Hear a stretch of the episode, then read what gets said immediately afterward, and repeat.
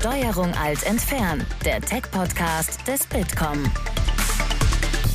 Hallo und herzlich willkommen bei Steuerung Alt entfernen, dem Tech-Podcast des Bitkom. Mein Name ist Nina Paulsen. Ich bin Linda von Rennings. Und wir sprechen heute über das Thema Carsharing.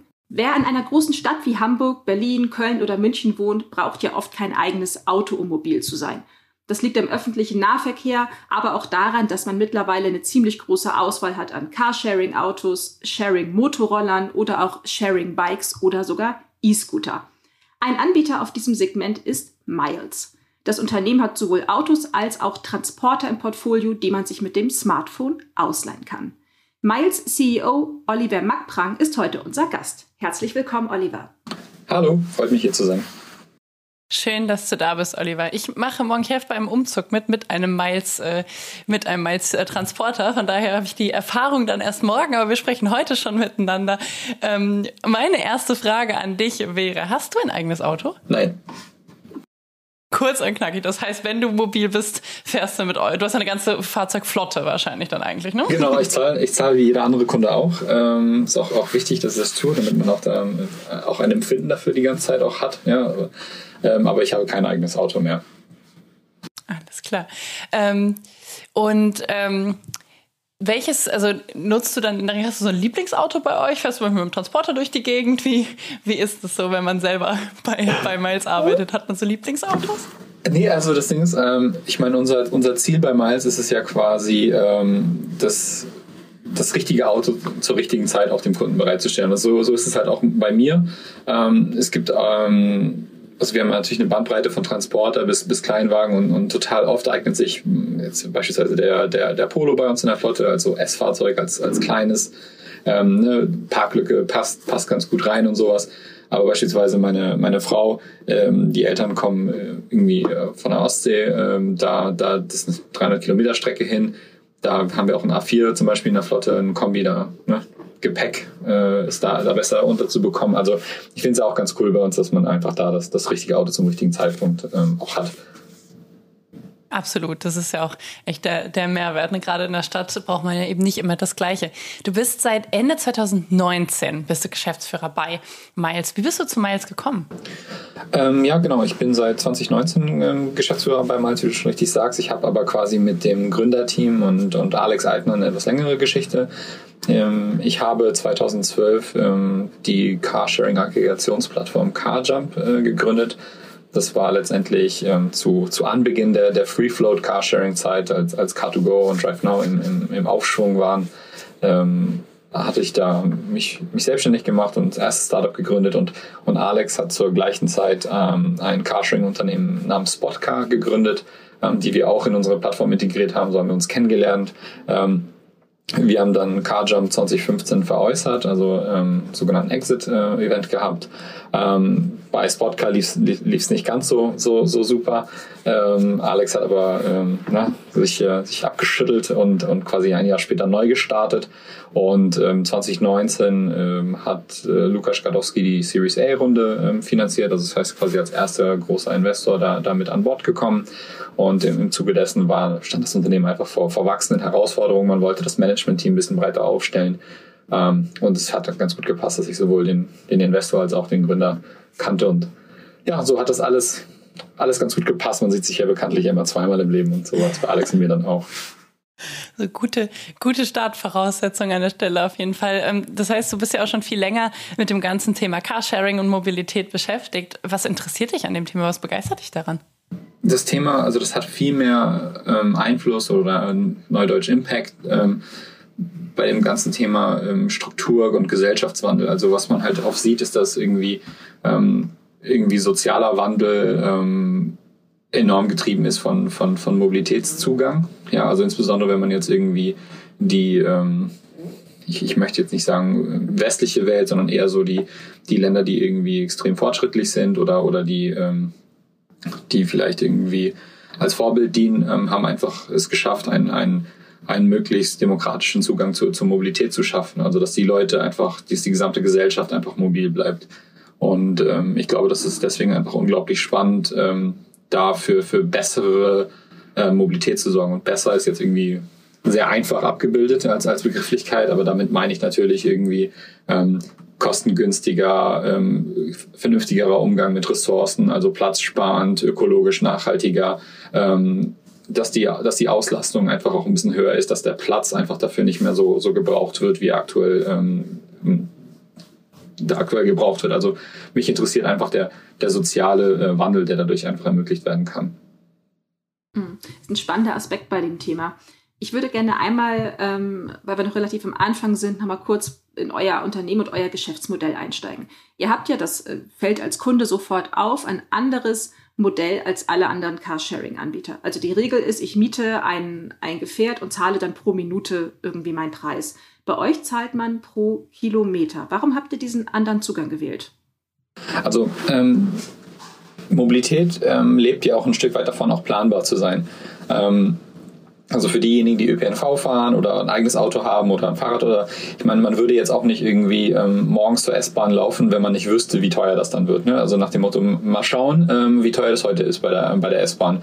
Ähm, das ist aber beim Verkehr innerstädtisch ja schon der Fall. Also ne, dann ist es irgendwie, ähm, dann, dann ist irgendwo, die Berliner werden es kennen, ja, also ähm, dann ist irgendein Staatsbesuch da, zack, irgendwie Sachen sind gesperrt, ähm, irgendwas anderes, muss eine Umfahrung ähm, halt her. Das heißt, es ist immer so ein bisschen würfeln, wie, wie lange man eigentlich braucht. Und das ist einfach mit, mit dieser Kilometerabrechnung ähm, einfach ein bisschen bedarfsgerechter. Also die, die Wegstrecke von zu Hause ins Büro, Freunde besuchen, das kostet immer dasselbe. Und das ist uns einfach enorm wichtig, das da irgendwie transparent und planbar zu machen. Ähm, so, das war jetzt sehr esoterisch von mir und super sozial gegenüber Kunde. Es ist aber halt auch so, dass sich für uns ähm, die Kosten auch besser umlegen lassen, ganz offen gesagt. Ja, also ich meine, äh, wir haben ja irgendwie einen sogenannten TCO, also Total Cost of Ownership. Ähm, und der lässt sich total einfach ja, auf, den, auf Kilometer umrechnen, beziehungsweise einfacher auf den Kilometer umrechnen. Ja, also Spritverbrauch pro Kilometer, ähm, Abnutzungserscheinungen äh, pro Kilometer, also all das ist ja ähm, auch für uns vernünftig. Ja, insofern wollen wir da den Stress einfach aus dem Verkehr nehmen wollen es planbarer machen für die Leute, insbesondere in diesen innerstädtischen Fahrten, also wirklich, ich möchte von A nach B, ähm, nicht, ich möchte übers Wochenende das Auto haben. Und ähm, deswegen, das sind genau die ja, das ist für Kunde besser und für uns auch, ja. Und deswegen äh, verhalten wir es einfach so für, für fairer und besser. Hm. Kommen wir mal zu den Kunden. Du hast es gerade schon gesagt, wenn ich mir ähm, ein Auto mieten möchte, gucke ich auf mein Smartphone und manchmal habe ich bei mir vor der Tür drei und manchmal muss ich gefühlt drei Kilometer erst laufen, um zum nächsten Auto zu kommen. Wie ist denn das System? Vielleicht kannst du mal aus dem Nähkästchen plaudern. Also ist es einfach so, dass der Kunde sein Auto abstellt und dann geht und dann bleibt es dort bis zum nächsten Kunden? Oder guckt ihr auch, dass es eine gleichmäßige Verteilung gibt, zum Beispiel im, im Mietbereich? Wie wird äh, das logistisch gehandhabt? Also zuallererst würde mich interessieren, wo genau äh, du wohnst, äh, also welcher Stadtteil da, da, das ist, wo es so drei Kilometer entfernt ist. Ähm, also grundsätzlich Grundsätzlich ist es ja so, ähm, dass, dass alle Mobilitätskonzepte ja vor der Herausforderung stehen dieser, dieser Spitzenauslastungen. Ja? Ähm, nun haben wir in Berlin ja den, den den Vorteil, dass also das so, so schlimm das auch klingt, aber es waren ja mal zwei Städte, ja. Ähm, und als die Mauer stand, äh, war, war das ja getrennt und, und seitdem hat halt in Berlin eine unglaubliche Durchmischung ähm, der Wohn- und Geschäftsbereiche halt stattgefunden. Also im Gegensatz zu vielen anderen Städten ist ja nicht so, dass alle in die Mitte wollen und dann abends alle wieder nach raus, sondern in Berlin hat man halt eine sehr also es gibt Leute, die wohnen in Prenzlauer Berg und arbeiten im Westen und genauso andersrum, Nord, Süd, also Leute fahren den ganzen Tag in alle Richtungen, ja. Und, das ist halt, das führt dazu, dass Berlin bei dem Thema sehr dankbar ist. Es sieht in Hamburg beispielsweise schon anders aus, wo ja tendenziell viele Leute entweder ja, Hafen City oder irgendwie in der Innenstadt ähm, irgendwie arbeiten und, und da tendenziell nicht, nicht wohnen in, in derselben Masse. Ähm, was, was wir dagegen tun, ist, dass wir schon schauen, ähm, dass wir den Kunden entweder incentivieren, also es gibt bei uns ja auch so äh, sogenannte rabattierte Fahrzeuge und das kommunizieren wir den Kunden ja auch äh, sehr transparent, ähm, dass wir sagen, okay, das Fahrzeug steht für uns und für euch ein bisschen doof. Ja, wir wissen einfach, wenn es da steht, dass es einfach ein bisschen längerer Laufweg ist oder dass es da die Anmietung sehr lange dauern wird. Wir setzen das Fahrzeug runter. Ähm, dass, wenn du dein Smartphone öffnest und schaust, so, ey, das Fahrzeug ist jetzt irgendwie eher 800 Meter entfernt und eigentlich habe ich keinen Bock darauf, dahin zu laufen, dass wir sagen so, ey, komm, dafür ist die Fahrt einfach halb so teuer, ja. Und das sind so Systeme, wo man dann, ähm, dann ähm, ja, das damit einfach bekämpfen kann, ja, dieses, dieses Auslastungsthema. Also das ist jetzt ein, ein, ein Beispiel ähm, dafür. Mhm. Und müsst ihr dann eigentlich ein großes Support-Team bereithalten? Also wenn jemand, weiß ich nicht, wenn jemand liegen bleibt oder das Auto geht nicht auf oder ich habe mein Portemonnaie oder meine Sonnenbrille liegen lassen und habe schon abgeschlossen. Habt ihr da viele Leute, die ständig Anfragen beantworten oder wie regelt ihr sowas? Ähm, also wir, wir, freuen uns äh, meist schon über die Kontaktaufnahme unserer Kunden, aber versuchen das natürlich auch äh, größtenteils äh, zu, zu minimieren. Ich glaube, es geht größtenteils mit einem äh, mit, dem, mit einem Produkt. Ähm, also das ist schon so, dass, dass wenn Sachen halt schief laufen, ähm, das tut es auch bei uns auch. Ähm, ne, wir sind, also ich glaube, das, das, gehört auch dazu, dass man irgendwie dazu steht, dass Sachen auch mal, auch mal bei einem schief laufen und das einfach das Wichtige ist, dass man dazu einfach Feedback bekommt, ja. Also wenn jetzt irgendwie ähm, die Kunden irgendwie sich ständig melden und sagen so, ey, irgendein Thema kommt immer wieder auf, dass ähm, bei uns das Customer Care Team sitzt jetzt irgendwie nicht im Ausland oder so, sondern das ist schon bei uns in-house geregelt und es ist uns auch wichtig, das in-house zu regeln, ähm, damit wir das Feedback auch bekommen, dass es zurückgespielt wird, so, hey, hier ist irgendwas unklar kommuniziert, eine Funktionsweise ähm, funktioniert nicht so, wie sie funktionieren soll, ähm, dass wir das einfach beheben können. Ähm, ja, das Thema, ich habe was vergessen, es kommt häufiger vor, als man denkt. Ähm, ja, da sind wir auch immer bemüht, ähm, ja, ähm, dem, dem, Kunden zu helfen. Aber es ist natürlich auch so, dass, ähm, ja, also, es kommt immer darauf an, ja, wann fällt es einem ein, ja, fünf Tage später. Ich meine, können wir wenig tun, außer bei uns in die, wir haben auch eine, eine Lost and Found ähm, Kiste, ja. Ähm, wenn die da ist, wenn es aber da nicht drin ist, dann ist es halt tendenziell irgendwie weg. Ähm, wenn es jetzt irgendwie 10 Minuten her ist und das Auto steht vielleicht noch an der Stelle, äh, kann man dem Kunden vielleicht noch helfen oder es gerade in der, in der Folgemiete ist, kann man den, den, den aktuellen Kunden nochmal anrufen und einfach nochmal fragen, ob das im Auto ist. Ja, solche Sachen kommen natürlich vor. Ähm, aber ja, es steht auf jeden Fall ein Team hier 24 Stunden am Tag, sieben Tage die Woche, auch an Feiertagen bereit, um unseren Kunden zu helfen. Habt ihr denn schon mal kuriose Hinterlassenschaften in den Autos gefunden, wo sich dann keiner gemeldet hat? Oh ja, Wahnsinn, was wir schon gefunden haben, ja. Was also, denn? Ähm, also, ich glaube, ja, das muss natürlich Jetzt muss ich natürlich hier ähm, vielleicht irgendwie sendungsgerecht ähm, das, das, das Ganze. Ähm, okay, jetzt spoilerst du aber. ich würde mal sagen, dass das vielleicht auch etwas Lustiges, ja. Ähm, ich glaube, wir haben, ähm, wir haben auch schon mal einen le lebenden, also lebendigen Krebs im, im Wagen gefunden, so, so, so, so hand, handgroß, ja. Ähm, das war in Hamburg. da hat ein Kunde sich gemeldet und gesagt, es ist eine Krabbe oder wusste nicht, wie was es nennen sollte. Es ist eine Krabbe im Auto und lebt und wir, also das ist einer der, der wirklich der witzigsten ähm, Aufzeichnungen, die wir, die wir hier haben. Haben wirklich ein Team. Boah, ich glaube, wenn ich das im Auto, wenn ich das im Auto, wenn ich gefahren wäre und es wäre auf einmal dieser Krebs da, ich glaube, dann hätte ich einen Unfall mit eurem Auto gebaut. Ja, also es war natürlich auch äh, für die, für die, ähm, es war auch eine Kundin, ja, also ich kann mir gut Schrecker vorstellen, das kam wirklich irgendwie unterm Sitz hervor. War dann so handgroß, so ein Krebs. Ja, und dann konnten wir das ähm, äh, der, einem anderen Kunden entsprechend zuordnen. Aber wir haben dann, ähm, äh, wir haben das, ähm, das Tier dann auch äh, lebendig auch, also auch dann äh, äh, vernünftig, äh, ich glaube, zum Zoo oder so haben wir es überbracht oder so in Hamburg oder in irgendeinem Tierpark oder irgendwie zurück. Ähm, ich ich, ich habe auf jeden Fall ein Video, wie das, wie das wieder im Wasser landet, auf jeden Fall ähm, mal gesehen. Also so, solche skurrile Sachen erleben wir auf jeden Fall. Aber darf ich nochmal bei dem Krebs jetzt nachfragen? Habt ihr denn denjenigen, der den Krebs da vergessen hat, äh, auch nochmal konsultiert? Ja, ja, ähm, ich glaube, das war, ähm, das war, sollte gegessen werden. Ähm, ähm insofern, ähm, genau, aber hat sich dann irgendwie selbstständig gemacht in, in einer Einkaufstüte, die irgendwie hinten lag, war schlecht abgebunden oder irgendwie sowas. Ja, aber das ist äh, auch ein interessantes Thema. Ähm, also wir erleben alles Mögliche von, ja, sowas bekommt vor. Der eine oder andere Kunde hat auch schon mal einen Kühlschrank in, in einem Transporter vergessen. ja, also manchmal, also ja, manchmal ist es auch nicht, äh, nicht vergessen, sondern vielleicht irgendwie ähm, war die, war die, war, war, war die Müllabfuhr oder äh, der, der, der Reststoffhof doch ein bisschen weit. Ähm, aber ich glaube, da, das, da sind die Kunden, ähm, also so sind ja nicht die, die meisten Kunden, ist ja zum Glück so, dass es ja Ausreißer sind, aber man wäre gut darin beraten, daran zu denken, dass unsere Fahrzeuge eigentlich dafür gebaut sind, ähm, verfolgbar zu sein. Ne? Also das ist so und gerade so das Thema, so wie, wie, wie sich solche Sachen halt aus, auswirken, ähm, man findet immer, die, äh, immer den Kunden, der, der was vergessen hat. Spannend, ja, da ähm, würde ich ja gerne mal bei euch in den Fundus gucken. Und letzten Endes hat der Krebs ja so überlebt, ne? Wenn er jetzt im Zoo ist, also ist er zumindest dem Abendessen ja, entgangen also, an der Stelle. Richtig, der Überlebenskampf hat sich ausgezahlt in dem Moment, ja. Ja, genau. Ähm, sag mal jetzt gerade äh, speziell auch mit Blick auf Corona, aber auch so ähm, in der Regel, also ich habe es zumindest selten erlebt, dass ich in ähm, Carsharing-Auto einsteige und dass das wirklich nicht gut aussieht. Also meistens sehen die wirken die immer sehr gut gereinigt, ähm, sehr sauber oder ich kann ja auch oft dann angeben, ne, wenn es irgendwie nicht so ist. Wie funktioniert das bei euch? Also hat sich das durch Corona auch nochmal verstärkt? Werden die Autos nochmal mehr desinfiziert? Was gibt's da so für ähm, also ja, welche, welchen Turnus habt ihr da?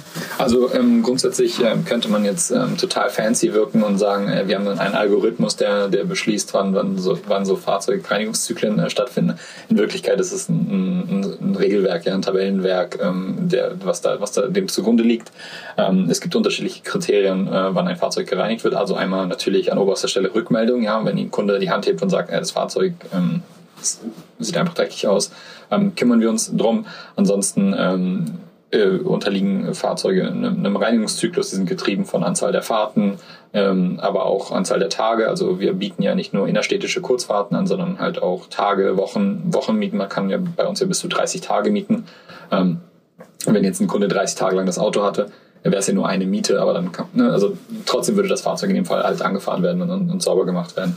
Ähm, dazu kommt, dass wir unterschiedliche Reinigungsmethodologien ähm, haben. Also einmal gibt es, das Fahrzeug wird nicht immer durch die Waschstraße gefahren, wenn es sauber gemacht wird, sondern manchmal gibt es wirklich nur, nur einen Innenraum, ähm, also Innenraumfokus und, und, der, und der Außenbereich wird, äh, wird mit äh, biologisch abbau, abbaubarem ähm, Schaum ähm, sauber gemacht. Also es gibt unterschiedliche ähm, quasi Reinigungsprogramme, wenn man so will, ähm, bei uns. Als Corona, ähm, sag ich mal, vor einem Jahr ist es ungefähr, ne? so, so Anfang März oder so, sag ich mal, war das in Deutschland halt sehr, sehr präsent, ähm, haben wir die, die Reinigungsintervalle halt erhöht und haben auch, auch sehr viel dran gesetzt, ähm, sehr viel dran gesetzt, ähm, das auch zu kommunizieren. Wir haben halt ähm, Kärtchen in, in den Fahrzeugen halt ähm, hinterlassen, wann das Fahrzeug das letzte Mal sauber gemacht wurde und, und so weiter. Ähm, es gab aber vom, vom RKI irgendwann im letzten Jahr eine Meldung, dass irgendwie so Sharing-Fahrzeuge halt äh, kein, kein besonderen irgendwie Infektionsrisiko bürgen. Ich glaube, seitdem haben wir dieses die, die Kärtchen auch wieder, machen wir nicht mehr. Ja, ich glaube, teilweise werden die auch einfach als Dreck auch im Fahrzeug hinterlassen oder so, deswegen das ist jetzt auch nicht so super. Ähm, aber wir haben das rein, die Reinigungsintervalle seitdem so belassen. Ja, ähm, insofern, ja, wir sind da, da bemüht, die Fahrzeuge halt, ähm, halt natürlich auch sauber zu halten. Wir wissen auch, dass auch ein enorm wichtiger Bestandteil der, der, der, der Customer Experience auch einfach ist. Ne? Genau, und, und so machen wir das. Also unterschiedliche Programme, die nach unterschiedlichen Intervallen ähm, gefahren werden. Hat sich ähm, Corona sonst auf, eure, auf euer Geschäftsmodell ausgewirkt? Also äh, man hat ja viele noch am Anfang gelesen, am Anfang waren die Bahnen leer, ne? dann ähm, ist die Frage, steigen die Leute dann eher aufs äh, Carsharing oder aufs Fahrrad? Also habt ihr da einen Impact gemerkt und jetzt auch mit dem Jahr konntet ihr da was verzeichnen? Ja, war natürlich äh, katastrophal. Ähm, kann, man, kann man nicht einfach, einfach auch nicht anders sagen. Also natürlich, ich meine, der gesamte Freundeskreis und, und auch der, der, die Berufs, ähm, jeder, der beruflich mit uns zu tun hat, denkt ja erstmal so, ja, für euch muss es hier gut sein, die Leute meinen ja den, den, den ÖPNV, jetzt, jetzt, jetzt gucke ich äh, euch, euch beide an. Und wie oft habt ihr die Woche jetzt das Haus verlassen? Selten. Ja, also dann, also, also zu Hause habt ihr das Carsharing wohl nicht gebraucht, ja. Also jetzt nickt ihr gerade beide so. Eher weniger, ist, ja. Ja, und das ist genau das Thema einfach. Ähm, also wir haben wir sind einfach ein fester Bestandteil ähm, des Mobilitätsverhaltens von, von, von, von unseren Kunden. Ähm, und wenn unsere Kunden einfach weniger mobil sind, nutzen sie uns halt auch weniger. Und das ist in Corona ja genauso ähm, auf jeden Fall zu verzeichnen. Jetzt möchte ich nicht ausschließen, dass der ein oder andere Kunde vielleicht ähm, aus Angst den ÖPNV gemieden, also gemieden hat und irgendwie ein Carsharing-Auto genommen hat. Aber zweifelsfrei, also ich möchte in aller Ausdrücklichkeit sagen, ist es nicht positiv zu verzeichnen. Also ganz normale Restaurantöffnungen, äh, Zugänge zum, äh, also dass die, dass die Leute wieder ins Büro gehen oder, oder, oder einfach normal Freunde treffen oder sowas. Ja, also all das ist um ein Vielfaches besser für uns, als, als dass irgendwie jeder tausendste Kunde ähm, mal eine ÖPNV-Fahrt ähm, auf, auf uns ausweicht. Also deswegen, also es war schon nicht für uns, ich glaube für die gesamte Mobilitätsbranche, Tourismus, also jeder, der irgendwie mit, mit, dem, mit der Fortbewegung von Menschen zu tun hat, ähm, ist, hat einfach ein brutales Jahr hinter sich. Also wir hoffen ja alle, und läuft noch weiter, ne? Also nicht nur hinter sich. Eben, so. genau, ne? Deswegen wir hoffen ja alle, dass das auch da schnell Lösungen gibt und schnell vorangeht. Aber ähm, da muss ich auch sagen, habe ich jetzt auch gedacht, dass man vielleicht ein bisschen mehr den Effekt merkt, dass die Leute vom ÖPV umschenken. Aber ähm, spannend, das mal zu erfahren und wir drücken dann natürlich die Daumen, dass es schnell bergauf geht. Ähm, ich kann zumindest sagen, wenn ich im Moment fahre, dann mit einem Carsharing oder mit dem Fahrrad. Also von daher, ähm, dann nehme ich das nächste Mal doch nochmal das Carsharing-Mobil, um euch ein bisschen zu supporten. Ähm, mein anderes Thema, und zwar das Thema E-Mobilität. Ähm, bisher sind die meisten Carsharing-Autos ja klassische Verbrenner. Ähm, WeShare hat, äh, setzt voll auf Elektromobilität und Miles will jetzt folgen. Ähm, das finde ich erstmal super. Ähm, warum habt ihr nicht von Anfang an auf Elektromobilität gesetzt? Ähm, also, also Elektromobilität birgt einfach andere ähm, andere Bürden. Also es ist einfach schwieriger, auch öko, also ähm, ökonomisch, ja, also einfach wirtschaftlich ist es einfach schwieriger mit einem E-Fahrzeug. Ähm, ich meine, es ist ja schön, dass das WeShare das kann. Ich meine, wenn man VW im Rücken hat, ähm, klappt das ja auch super. Ja? Also ich meine, es sind die Töpfe unerschöpflich und ähm, ich meine, damit, man darf ja nicht vergessen, damit WeShare betrieben wird, ähm, müssen ja auch ein paar tausend Touaregs verkauft werden. Also ist, ist die Frage so, ähm, so wie, wie gut das funktioniert. Ähm, bei uns ist das Thema einfach wirtschaftliche Nachhaltigkeit steht an, an vorderster Stelle. Ähm, das heißt, ähm, wir haben einfach keinen, keinen großen Finanzierer, wir haben natürlich enorm viel Gesellschafterdruck ähm, bei dem Thema. Das heißt, es muss einfach funktionieren. Das finde ich auch gut. Ja, das ist jetzt nicht keine Beschwerde, ich finde es auch einfach vernünftig, weil neue Mobilitätskonzepte haben oftmals diesen, ähm, dieses Stigma, dass sie irgendwie wirtschaftlich nicht, nicht nachhaltig sind. Insofern war es für uns einfach enorm wichtig, das unter Beweis zu stellen. Wir haben letztes Jahr die Profitabilität erreicht als erster äh, Free Float Carsharer und ähm, das, ich meine, wir haben den gesamten Fokus, die gesamte Company, 130 Mitarbeiter, die die wirklich diesem Ziel einfach ähm, wirklich gemeinsam ähm, verfolgt haben, gemeinsam erreicht dann letztes Jahr. So, jetzt hat man das. Und jetzt, ähm, ich glaube, Carsharing hat auch weitere ähm, Stigmatisierungen. Das nächste Thema ökologische Nachhaltigkeit, also nicht nur, dass es wirtschaftlich geht, sondern okay, kann es denn grüner sein? Ja, diese, es gibt ja durchaus irgendwie Vorwürfe, die, muss man sagen, einfach total unfundiert sind, dass es irgendwie ähm, nicht nachhaltig ist, also nicht grün. Ja, es gibt schon Studien aus den USA, aus, äh, aus England, aus Deutschland, Begleitstudien und unabhängige Studien. Stelle ich euch auch gerne im Nachgang bereit, falls ihr, äh, ja, falls wir ihr das mit auch, gerne in die Show Notes. Ja, also, wir auf jeden freuen Fall. uns über Material. Genau, und ähm, also das zeigt schon, dass irgendwie dass das Verhalten von Menschen, die Carsharing nutzen, einfach auch grüner wird. Natürlich umso mehr, wenn die Fahrzeuge elektrisch betrieben sind beispielsweise. Und deswegen wollten wir einfach einen Schritt in diese Richtung machen ähm, und ähm, haben einfach jetzt beschlossen, einen Teil der Flotte zu elektrifizieren. Ähm, es gibt einfach ähm, Gegebenheiten, die, die, das einfach ermöglichen. Ähm, also wir haben jetzt 150 ähm, ID3 eingeflottet, das heißt voll elektrische Fahrzeuge. ist schon mal ein also 150 Fahrzeuge sind dann auch 150 Fahrzeuge, ja, das ist auch ähm, teuer und auch, auch ähm, auch ausreichend groß für einen Versuch, ähm, sage ich mal. Ähm, es gibt aber auch ein paar Bedingungen, die sich dafür einfach auch, auch geändert haben. Also einerseits die Reichweite ist ja ein Thema. Ähm, also es gibt ja quasi ähm, erst seit kurzem, sage ich mal, Fahrzeuge in der entsprechenden Preisklasse, ähm, die, die eine entsprechende WLTP-Vorgabe ähm, halt auch haben äh, oder, oder ähm, Reichweite, angegebene Reichweite haben. Das gibt es jetzt seit letzten Jahr und deswegen ist es für uns einfach auch ein Thema. Ähm, das ganze Thema Elektro hat ja auch was mit, ähm, mit Kunden-Education zu tun. Also viele Kunden sind einfach extrem nervös. Also ich sag mal, der klassische Carsharing-Fall, ein Kunde fährt 10 bis 15 Kilometer, ist jetzt irgendwie schon, schon relativ viel von der Durchschnittsfahrt ähm, innerstädtisch. Ähm, wenn man 400 Kilometer Reichweite hat oder, oder äh, 300 selbst, dann sind das ja schon irgendwie 20 Fahrten, die da irgendwie abgewickelt werden, bevor, bevor das Fahrzeug an die Ladesäule muss. Ja, trotzdem hat da haben die ein, hat der ein oder andere Kunde irgendwie oder Kundin Angst, ähm, wenn es darum geht, so ja, das Fahrzeug hat nur noch 40 Prozent Reichweite. Oh no, so ne. Also bei einem bei einem Verbrenner würde man denken so pff, kein Thema, ich fahre schon einfach irgendwo.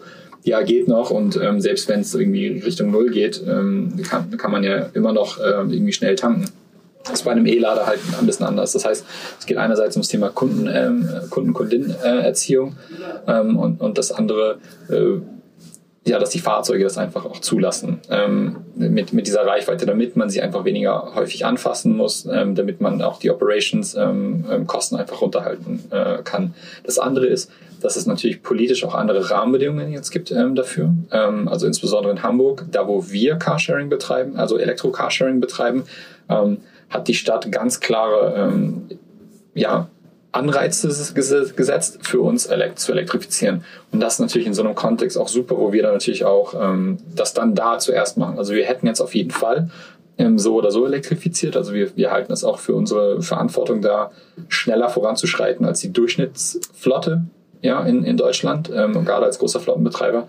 Aber natürlich, wenn Hamburg jetzt ähm, da als Stadt vernünftige Anreize setzt ähm, und uns als Branche auch herausfordert, dann muss man auch da ähm, da auch antreten und, und, die, und das auch annehmen, ja.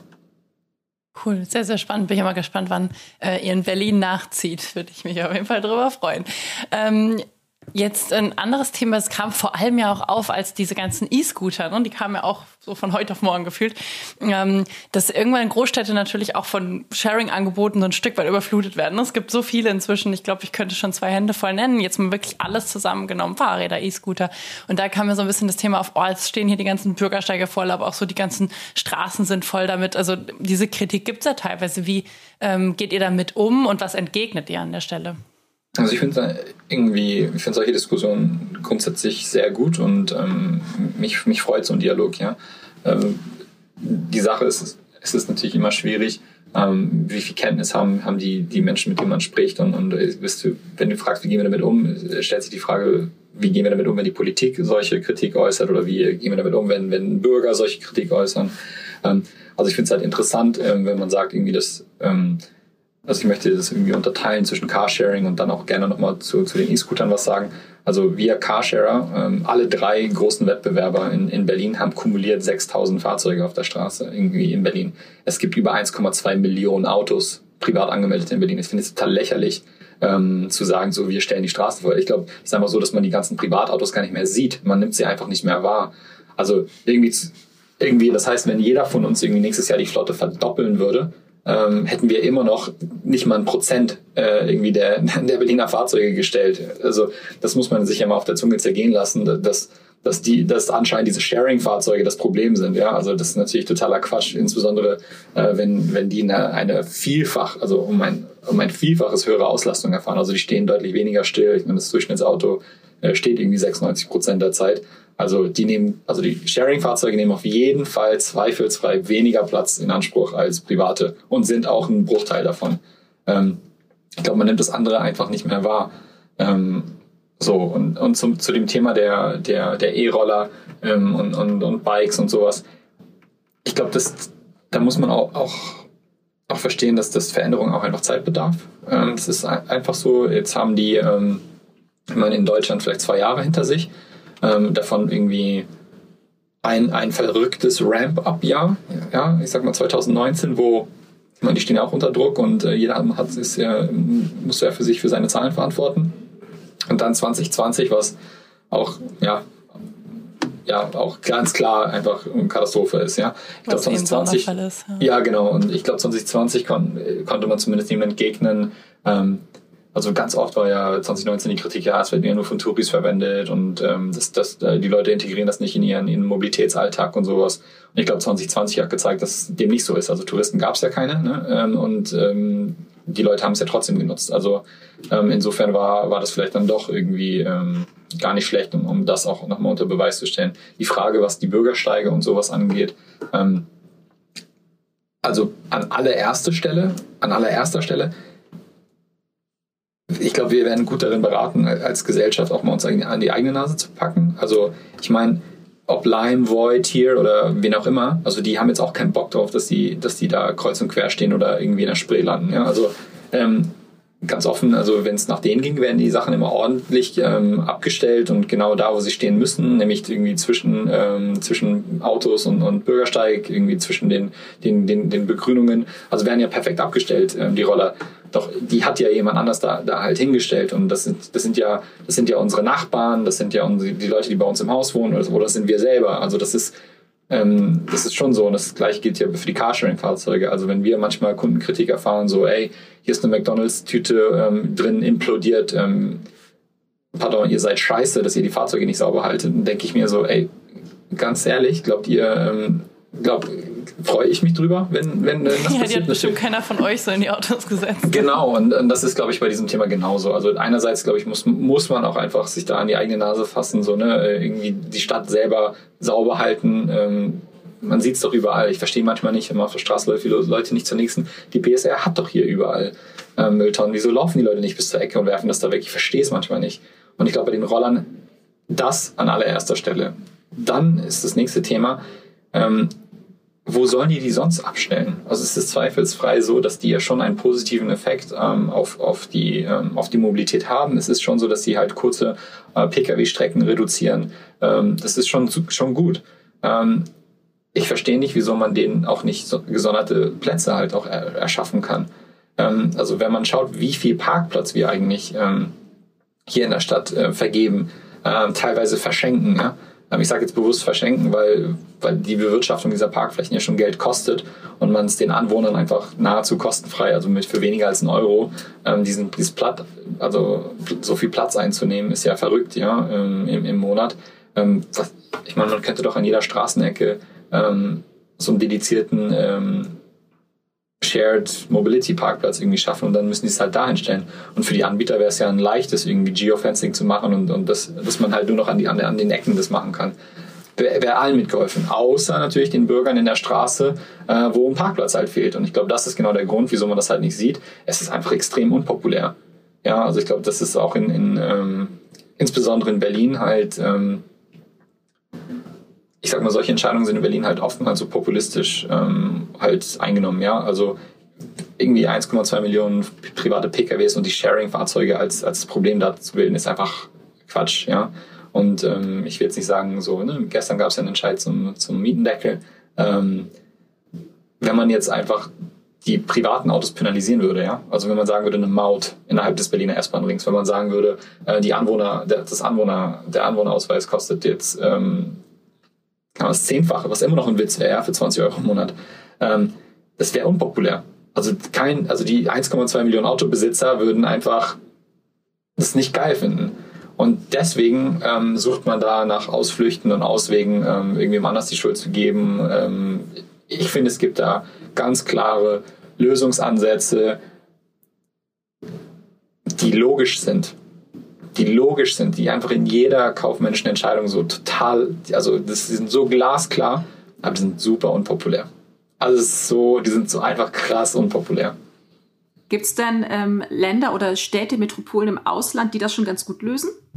Ja, auf jeden Fall. Also wenn man jetzt irgendwie in, in, in Richtung vielleicht Barcelona schaut oder, oder in, nach Paris, da gibt es schon, schon, ähm, schon, schon gute Lösungen. Ähm, andererseits muss man auch sagen, dass das ist natürlich auch ein bisschen die Schwierigkeit, dass jede Stadt einfach eine eigene Dynamik hat, eine eigene ähm, Einkommensstrukturen. Ähm, also es hat auch, wie ich, wie ich anfangs sagte, was mich an dem Thema interessiert, ist ja schon irgendwie das Thema soziale Gleichstellung und, und, und da, ähm, da, da Zugang zu schaffen. Und in London wurde beispielsweise ja ähm, eine Maut einfach erhoben, ja, vor, vor Jahren. Das ähm, ja, aber London hat einfach ganz andere Probleme. Also das Einkommensniveau auf, in London ist halt auch ein anderes, als irgendwie in, in Berlin ist. Und, und da, da hat man, sage ich mal, eine, eine, sehr breite äh, Mittelklasse äh, tendenziell abgestraft durch die Maut als, ähm, als, als ähm, Gering, äh, Geringverdiener. In Berlin jetzt eine Maut irgendwie drastisch zu erheben würde natürlich ähm, äh, viel, viel, ähm, viel eher Gering, äh, Geringverdiener betreffen. Ähm, das, deswegen, also ja, es gibt Städte, die machen das gut, aber die machen es gut, weil sie auf die eigene Demografie, auf die eigene Topografie, auf, das, auf den eigenen Modalsplit geschaut haben und geguckt, okay, wie, wie regeln wir das, ja? Ich meine, Berlin hat natürlich auch, also die BVG ist schon top, ja.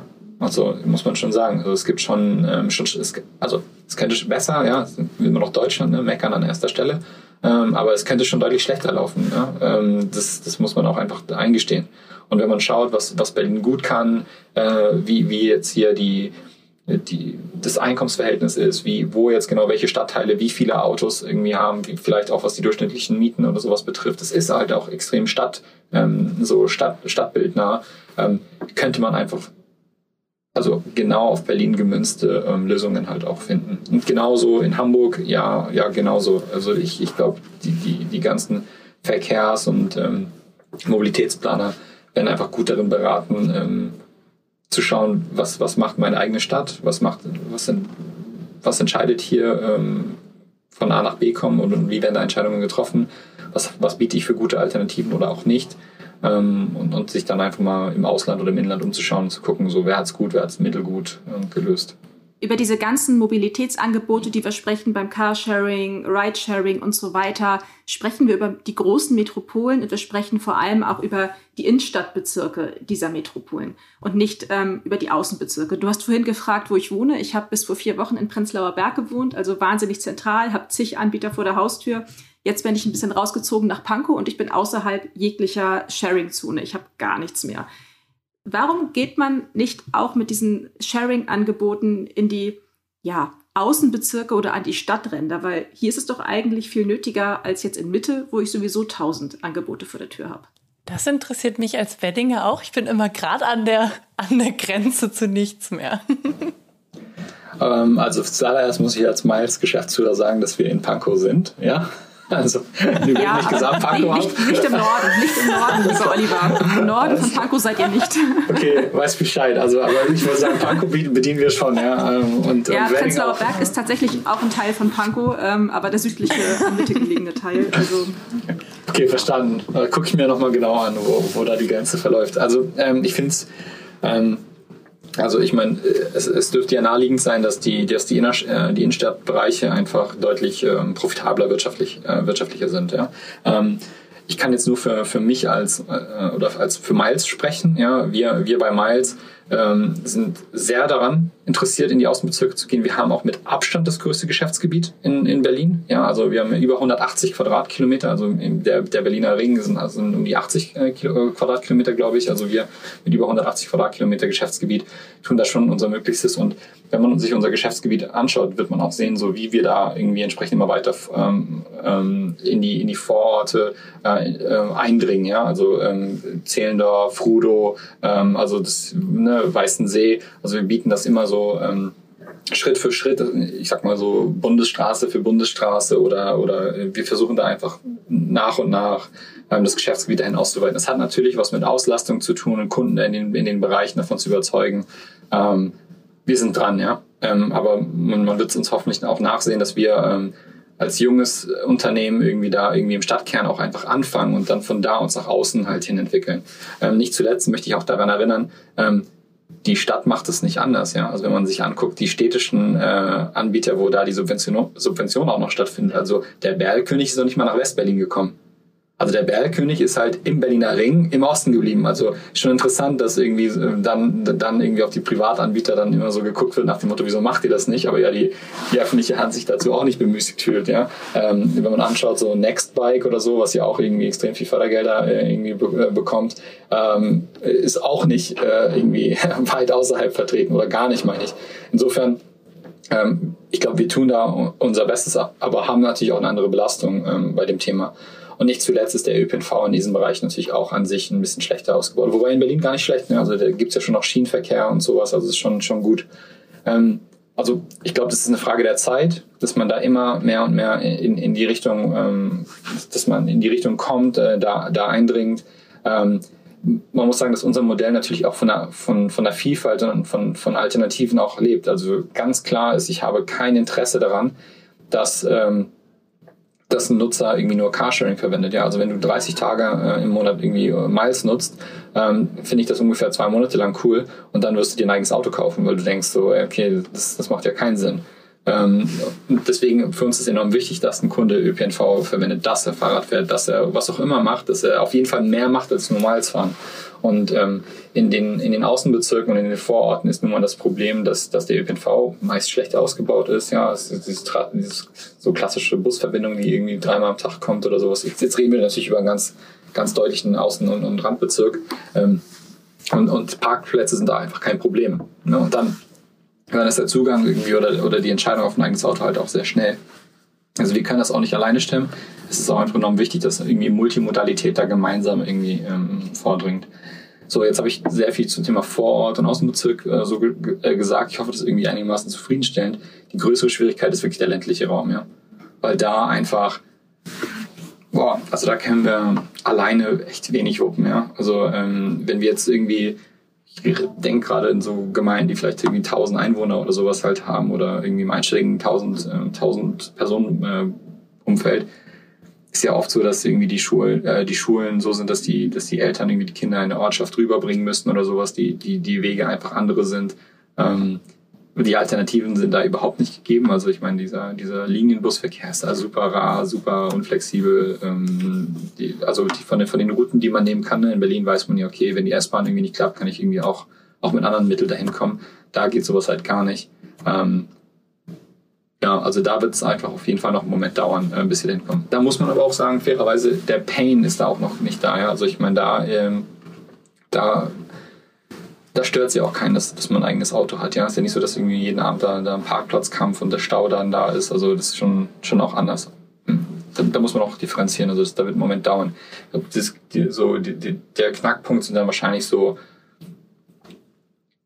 das, was dazwischen, ja. Also ich meine, was ist denn zwischen so diese Zwischengröße? Also Berlin ist ganz klar irgendwie die, die, die, die Großstadt, okay, und dann hat, hat sicherlich jeder von uns irgendwie, keine Ahnung, irgendwas, ich möchte jetzt keine Stadt oder keine, keine, keine Ortschaft nennen, ja, irgendwas im, im, im Kopf und dann fängt es an, irgendwie so Zwischengrößen zu geben. Ja, also, was weiß ich, äh, Brandenburg an der Havel, Celle, irgendwie solche Oldenburg, so, solche Stadtgrößen wären dann die, die Schwierigkeit. Also ich bin fest davon überzeugt, dass diese Shared Mobility Konzepte ähm, in jeder Stadt einen positiven Effekt haben können, wo, wo Schienenverkehr existiert. Ja, weil ich, ich sage jetzt bewusst Schienenverkehr, weil das irgendwie eine, eine bestimmte also ich meine äh, örtlicher Schienenverkehr, ne? nicht eine ICE oder eine Regiobahnverbindung, ich meine so äh, U-Bahn oder S-Bahn ähm, oder Straßenbahn, weil das eine bestimmte Investitionsgröße ähm, bedarf, die, die einen bestimmten Regelverkehr einfach ähm, vorsieht, ja. Ähm, da wird es überall klappen und ich glaube dann, dass so Kleinstädte, alles ist so Größenordnung 100.000 Einwohner, 200.000 Einwohner, das wären so, das wird der schwere Knackpunkt über die nächsten Jahre, ja, da irgendwie vernünftige geteilte Mobilitätslösungen anzubieten. Schaut ihr euch denn gerade konkret noch andere Gebiete oder Städte an? Ähm, ja, auf jeden Fall. Ähm, insbesondere da auch weiter auszuwachsen, wie ich von beschrieben habe, immer so in einem Kern zu beginnen und dann uns davon da aus äh, auszuweiten. Also wir werden ähm, noch im April ähm, München ähm, als PKW-Stadt ähm, launchen und ähm, da in den kommenden zwei Wochen ähm, einen sehr, sehr, sehr vernünftigen Aufschlag machen. Sehr gut. Und habt ihr auch noch so ganz andere Pläne? Also kann ich mir künftig vielleicht mal einen Camper scheren oder einen richtig großen LKW oder ist das wirklich noch ganz ferne Zukunftsmusik? Ich glaube, das ist oder völlig utopisch.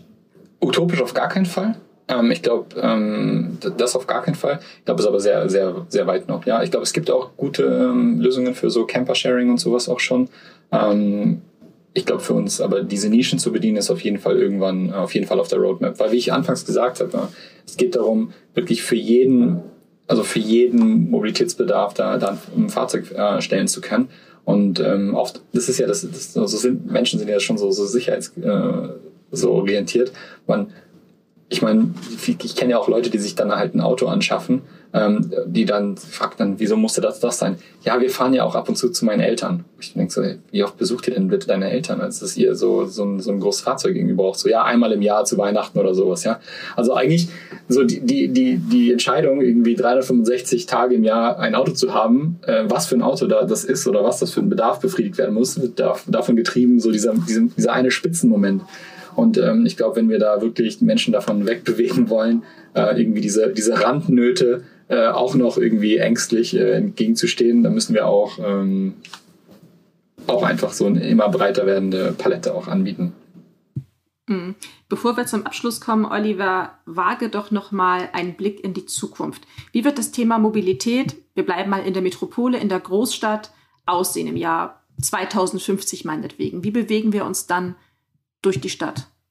Ähm, ich finde es ähm, ich finde 2050 extrem cool, ähm, weil es so weit ähm, nach vorne ist. Also 2050 muss sagen, glaube ich, ähm, glaube ich auch an das Thema autonomes Fahren, ja, also autonome Fahrzeuge. Ähm, ich denke, dass in, in den Metropolregionen 2050 ähm, private Fahrzeuge einfach in, im, im Stadtkern ähm, komplett reguliert sind. Also da, die dürfen halt nicht mehr überall rumfahren. Ich denke, dass dann auf jeden Fall nur noch geteilte Mobilität ähm, im Stadtkern ähm, sein, sein wird. Jetzt nur noch ist natürlich überspitzt, aber wirklich, also dass, dass äh, private Fahrzeuge irgendwie weggeparkt werden müssen oder noch auf Hauptverkehrsadern irgendwie rausfahren dürfen oder sowas. Ähm, also das, das glaube ich auf jeden Fall. Ich glaube, autonome Fahrzeuge sind auf jeden Fall dann haben dann Durchbruch geschafft bis dahin, ähm, bieten auf jeden Fall die, die, die, den Stadtkern ab. Ähm, das, das kennen die ähm, alles. Und ich hoffe stark, dass man irgendwie dieses Thema äh, Eigenkraftbeförderung einfach auch mehr, äh, mehr gewonnen hat. Ja? Also dass irgendwie Fahrrad elektrisch unterstützt, all diese Themen ähm, einfach viel gewonnen haben, insbesondere, ähm, dass man da eine Brücke geschlagen hat zum Thema Komfort. Ähm, ich glaube, bei vielen Leuten ist das Thema so Fahrrad oder, oder das, was man da so dagegen hat, ist ja immer so, ja, es regnet halt hier und ähm, ich komme irgendwo angeschwitzt an und keine Ahnung wie. Ich glaube, dass man das da mit, mit neuen Mobilitätsmodi äh, vernünftig abgebildet bekommt, ja, überdacht, beheizt, ähm, ja, autonome Fahrzeuge, die eine bessere Auslastung erfahren. Also äh, ich denke, so wird es halt aussehen. Das klingt super spannend. Ich habe gerade so eine Mischung aus 2050 ist ja noch super weit hin und irgendwie sind es dann aber doch nicht mehr, ne? Es ist gar nicht mehr so weit. Also ich bin sehr gespannt drauf, äh, was dann ähm, der Fall sein wird. Ähm, Oliver, wir haben zum Abschluss immer noch ähm, drei Fragen, die nicht so viel mit dem Thema zu tun haben, die eher noch was mit dir zu tun haben. Und ich würde dir gerne die erste jetzt stellen. Äh, tut auch nicht weh, ist ganz harmlos. Hm, erste Frage. Welchen Twitter-Account würdest du empfehlen? Oder wenn du nicht auf Twitter bist, was ist dein Lieblings-Emoji? Ihr könnt es nicht sehen, aber Oliver lacht gerade. ähm, ich bin tatsächlich nicht auf, ähm, auf Twitter. Ähm, ist natürlich jetzt vielleicht unpopulär als, als Aussage, aber nutzt nicht. Jetzt sind wir ähm, umso gespannter auf deinen Lieblings-Emoji. Ich würde sagen, der, der Lacher, ja. Also der Tränenlachende ist schon der, den. Also ich versuche so, so witzig wie möglich zu sein im Alltag, muss ein bisschen Spaß haben. Sehr, sehr gut. Ja, der, ähm, der wird oft genutzt. Also ich glaube, wir haben entweder sehr lustige Gäste oder sehr fröhliche Gäste, aber der kommt, äh, kommt oft. Das finde ich super. Zweite Frage. Welches Buch liegt gerade auf deinem Nachttisch oder in deinem E-Book-Reader ähm, und würdest du es empfehlen? Oh, ich habe tatsächlich gerade das meiste durch, aber ich, was ich empfehlen kann, ist das Thema Factfulness. Hans Rosling ähm, kann ich auf jeden Fall stark, ähm, stark empfehlen. Ähm, es bricht so ein bisschen so ähm, Stigmatisierungen ab, die man selber wahrscheinlich irgendwie eingeprägt hat und wieso man über, über Sachen äh, auf eine bestimmte Art und Weise denkt und ähm, ist eigentlich ganz cool, um, ähm, um sich selber dran zu, zu entsinnen, irgendwie, wenn man vor neuen Problemstellungen steht, irgendwie einen Schritt zurück zu machen, nicht, nicht irgendwelche Annahmen zu treffen, sondern vielleicht einfach mal zu recherchieren, zu lesen, versuchen irgendwie mal ich glaube, wir sind sehr schnell darin, irgendwie eine Meinung zu bilden für so Themen, die, die einem irgendwie gewohnt sind, also wo man Berührungen mit hat, ja. Also ähm, es sind so, so Sachen wie, nur weil man regelmäßig Brot isst, heißt das nicht, dass man irgendwie ein Gefühl dafür hat, wie Brot hergestellt wird oder was da für Mengen irgendwie hinterstehen. Und ich, ich fand es einfach extrem interessant, was da für Beispiele drin sind. Und es war extrem cool. Also Factfulness, ja, kann ich äh, sehr, sehr stark empfehlen. Super Tipp, packen wir auf jeden Fall ähm, in die Show Notes. Und dritte und letzte Frage. Ähm, du hast ja wahrscheinlich nicht zu wenig zu tun als CEO von Miles, aber was machst du, ähm, wenn du mal richtig ausspannen möchtest? ja, ist irgendwie natürlich eine, vielleicht eine unpopuläre Aussage, aber eine Flasche Wein ist auf jeden Fall da, da ziemlich weit oben. Ja, also es äh, jetzt, ich meine, 2020 war vielleicht ein bisschen bisschen sehr, sehr geprägt von, von, von Wein, ne? Sport wieder ein bisschen flach. Bei wem war es das nicht? Sport, Sport wieder ein bisschen flach, aber irgendwie ähm, ich würde sagen, aktuell eine, eine, Flasche Wein und irgendwie mit Freunden skypen oder ähm, so, das ist natürlich immer das Beste, ja. Also ein bisschen lachen, das äh, hilft, hilft am meisten. Das auf jeden Fall. Ich finde das überhaupt keine unpopuläre Aussage. Nina hat ja auch beide Daumen hochgerissen. Ähm, auf jeden Fall. Eine Flasche Wein finde ich ist äh, grandios und hilft an der Stelle auf jeden Fall immer. Ähm, Oliver Marktfrank, CEO vom Carsharing-Unternehmen Miles. Ganz, ganz herzlichen Dank für das spannende Gespräch mit dir rund um das Thema Carsharing, neue Mobilität, E-Mobilität und auch letztendlich den urbanen Raum, über den wir hier auch ganz viel gesprochen haben. Uns hat es riesig viel Spaß gemacht. Ähm, wir packen euch, wie gesagt, alles nochmal in die Show Notes und ihr findet die Folge dann wieder wie üblich ähm, auch und alle Infos dazu auf www.bitcom.org slash podcast. Danke an dich, danke an dich, Nina, auch und äh, wir sagen Tschüss und bis zum nächsten Mal. Danke, dass ihr dabei sein durfte. Ciao, ciao. Das war Steuerung Alt entfernen, der Tech-Podcast des Bitkom. Weitere Folgen findet ihr auf www.bitcom.org slash podcast.